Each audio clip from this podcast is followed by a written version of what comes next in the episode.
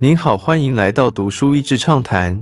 读书益智畅谈是一个可以扩大您的世界观，并让您疲倦的眼睛休息的地方。短短三到五分钟的时间，无论是在家中，或是在去某个地方的途中，还是在咖啡厅放松身心，都适合。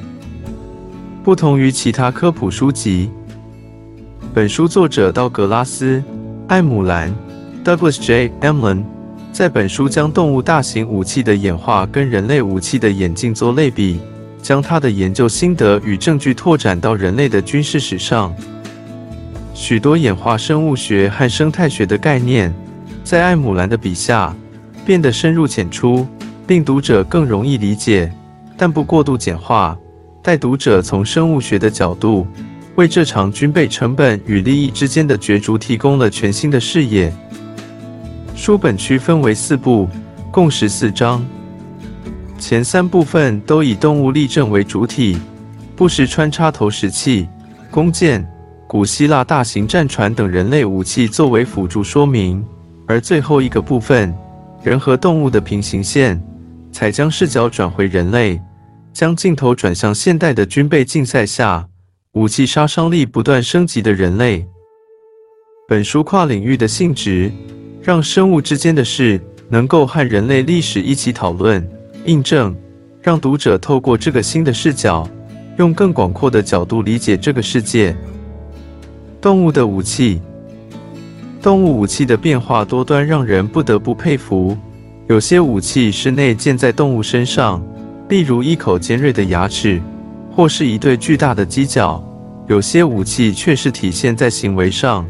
并能从观察发现其中的奥妙，像是白蚁筑起的坚固巢穴，或是某些动物会采用佯装、欺骗的方式来获得成功。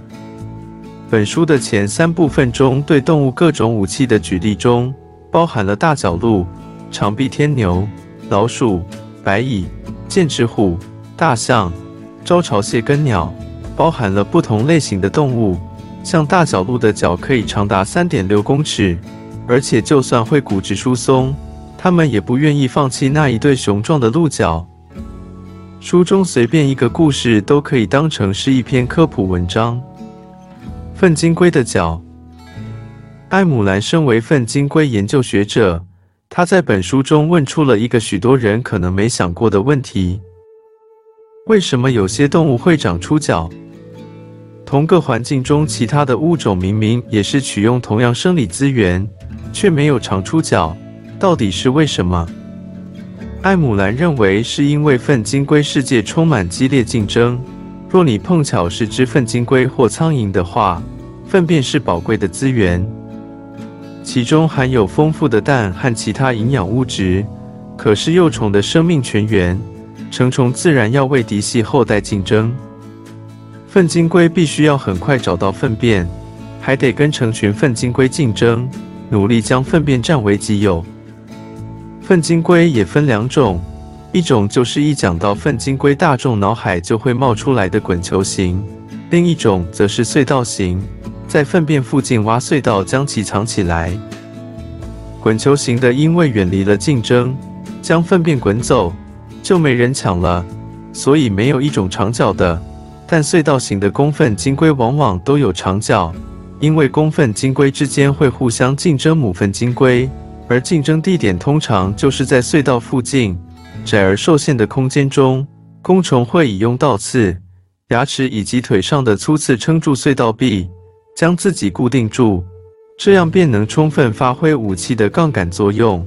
所以脚越长的工虫。一面越大，人类的武器。虽然艾姆兰在本书中用了许多篇幅探讨了演化生物学的各种有趣问题，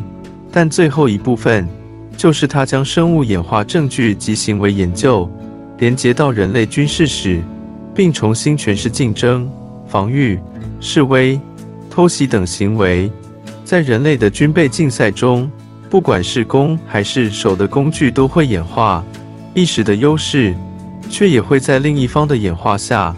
成为搞笑的劣势，证明许多人类军事史和动物武器演化时有异曲同工之妙。而看着动物、昆虫的武器演化基因不断崛起，又不断崩落，似乎也为人类的武器文明做了未来的预言。但也希望未来不会真的像书封引用的爱因斯坦名言一样，发生第三次世界大战与第四次世界大战。今天的内容就到此为止了，十分感谢大家收听《读书益智畅谈》节目。如果对我们的内容感兴趣，欢迎浏览我们的网站 dasheasy 点 net，或是关注我们的粉丝团“读书益智”，也可以分享给您的亲朋好友。欢迎继续关注我们下一期节目，下次见。